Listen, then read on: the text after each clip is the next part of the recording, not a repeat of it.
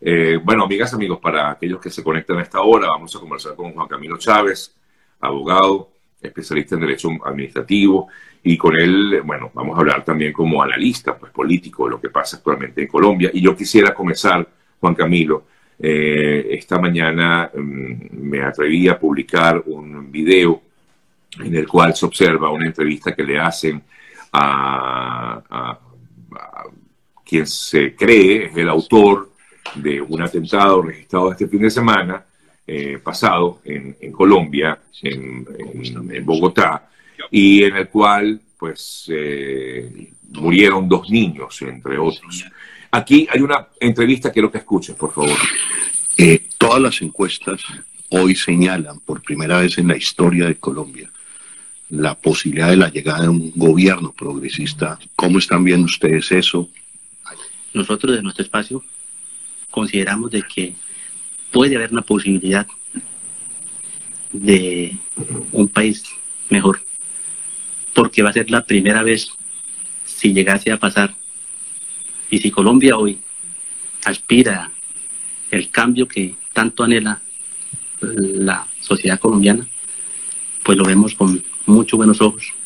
Lo vemos con muchos buenos ojos, dice John Mechas. John Mechas es el presunto autor, eh, junto con su grupo de la disidencia de la CEFARC, eh, que operaría en la frontera entre Colombia y Venezuela, autor presuntamente de lo que ocurrió el fin de semana en Colombia, este nuevo atentado. Eh, es preocupante, Juan Camilo, conocer que este tipo de grupos apoya abiertamente, como lo podemos observar, apoya abiertamente a Gustavo Petro eh, como el candidato a la presidencia de la República. ¿Cómo ven ustedes eso allá en Colombia en estos momentos cuando efectivamente, como bien le hacía o le comentaba el entrevistador, eh, Petro lidera las encuestas? Sergio, es, una realidad compleja que estamos viendo en Colombia. Hoy, eh, de hecho, se está manifestando en las últimas elecciones legislativas esa fuerza que ha recogido esos, eh, especialmente ese movimiento, ese partido que encabeza la persona Gustavo Petro, de hecho quedaron con las mayorías en, Senado y Cámara a nivel nacional, pero lo que sí es preocupante, como lo dice Sergio, es esa eh, manifestación de ciertos grupos que son afines a él, eh, no solamente el caso del atentado, Sergio, no sé si conocieron como un grupo de activistas entraron a una iglesia en la ciudad de Bogotá a empezar a gritar arengas y a manifestarse en contra de la institucionalidad religiosa eh, y abiertamente lo dicen. Necesitamos y queremos que, Gustavo Petro que sea la salvación del país. Hoy nos encontramos en una tarjeta electoral donde hay ocho opciones, donde el único candidato que representa a la izquierda es Gustavo Petro y su fórmula vicepresidencial Marcia Márquez, eh, Francia Márquez. Eh, pero si le soy sincero, yo creo que para esta primera vuelta, porque los cálculos que hacen ellos es que en primera vuelta van a ganar. De hecho, es la única alternativa dentro de los analistas que se hacen en Colombia y en el resto del mundo para que Gustavo Petro pueda llegar a ser presidente, tiene que ganar en primera vuelta. Eh, lo veo muy complejo, a pesar de que tiene tanta fuerza.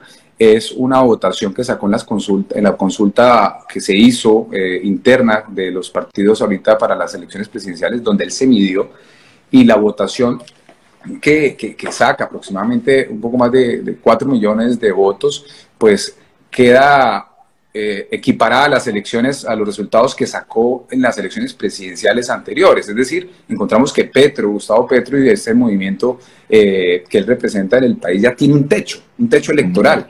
Entonces, es una situación sí que, que, que, se está presentando en el país. Hay una fuerza progresista, como lo llaman, que se está posicionando mucho, pero definitivamente le falta un poco más para que tenga las mayorías, es el análisis que de pronto puedo llegar a hacer. Yo hago parte de un movimiento independiente eh, en, Colombia eh, y como diputado eh, he sido conocedor cómo es que el país en este momento está polarizado, pero de todas maneras hay un espacio, un espectro grande en el centro que yo le veo muy difícil, que a pesar de que tiene una acogida y tiene una representación grande, todavía le falta mucho porque la institucionalidad, lo que es el centro o la derecha, no se sienten aún muy identificados con, con ese sector de extrema izquierda.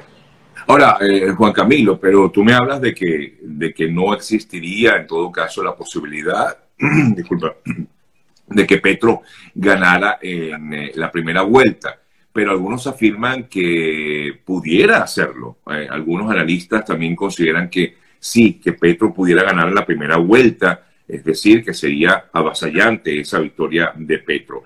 ¿Existe entonces para ti la posibilidad de que no sea así?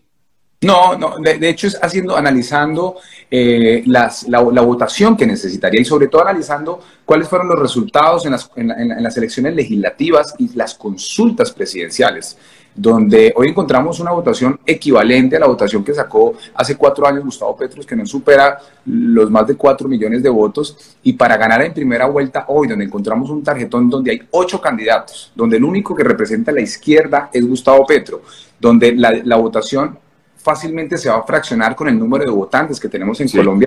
Para que él gane tiene que prácticamente duplicar a su anterior y la institucionalidad hoy tiene un candidato, que es el señor eh, Fico, Federico Gutiérrez, y sumado a eso hay otro candidato independiente de centro, que es Sergio Fajardo, que tiene que para las elecciones pasadas Petro le ganó por 200 mil votos nada más. Es decir, eh, para que eso suceda, hay otro candidato que también eh, está, por lo menos en la región donde yo vivo, va a ganar eh, Rodolfo Hernández en las encuestas en lo que estamos haciendo, que no es ni Petro ni, ni Fico, es, un tercer, es una tercería de derecha, no de centro ni de izquierda. Entonces, la fracción, ¿cómo se va a fraccionar la votación en Colombia? no solamente en cabeza de Petro, sino el de la derecha, sino el de centro, sino que otra opción alternativa de centro-derecha, más de derecha, eh, pues es difícil esos cálculos. Petro tendría que sacar más de 15 millones de votos, que eso no va a suceder jamás porque las cuentas no dan. Entonces, en segunda vuelta, eh, donde entraría, los cálculos que inclusive podemos concluir es que va a entrar el de la institucionalidad más Petro. Entonces, los demás candidatos de los tarjetones, que son siete restantes, no se van a ir con Petro, no se van a ir con la opción de izquierda porque no se sienten identificados, o se quedan quietos o la mayoría se van para la derecha. Entonces yo en esa lectura que hago sí tiene mucha fuerza, va a tener un, respaldo en el Congreso que ya lo demostró, pero para que llegue a ser presidente yo lo veo muy complejo, Sergio. Ahora, Juan Camilo, ¿no existiría la posibilidad de, de una unión del resto de los candidatos, tomando en cuenta esta fuerza? Que tendría la izquierda en estos últimos eh, meses. Eh, no sé si con, con, mira, aunque queda tan poco tiempo hacia el mes de mayo cuando se den estas elecciones, esa posibilidad real, tomando en cuenta, quiero decírtelo, es viendo un poco lo que ha pasado en su entorno en América Latina. Lo ocurrido en Argentina, lo ocurrido en Perú, lo ocurrido en otras naciones y por supuesto Venezuela donde incluso pues la oposición, mal que bien, se, se ha unido para buscar la manera de contrarrestar el triunfo de la izquierda. ¿Ves factible eh, que haya una unión de partidos a la hora, digamos, de la chiquita, o eso en todo caso se vería luego de que pasara la primera vuelta electoral? No, yo, yo la verdad, la, las elecciones faltan exactamente 60 días para las elecciones en primera vuelta. Ya se hizo una consulta. De hecho, inclusive lo analizaría como parte de la estrategia de fraccionar la votación. Es necesario que haya ocho candidatos en el tarjetón electoral. De hecho, a hoy legalmente no es posible que se fusionen o que haya unión de candidatos. Eh, en consecuencia, es necesario que haya varias opciones en el tarjetón para que se fraccione la división. De lo contrario, se centraría o se concentraría la votación en pocos candidatos y la derecha, a pesar de que son siete candidatos restantes que representan el centro o más bien la, o la centro derecha, eh, es necesario esa votación fraccionada para que efectivamente ninguno de los candidatos pueda ganar en primera vuelta. Es decir, estadísticamente, eh, esa votación para que sea en primera vuelta un solo ganador no cumpliría los requisitos ni el de la derecha, ni el de la izquierda, ni el de centro. Entonces, esa opción de que hoy se va, vuelvan o que de pronto un candidato de derecha, además todos se quieren sumar, todos quieren contarse, todos quieren decir cuántos votos tengo yo.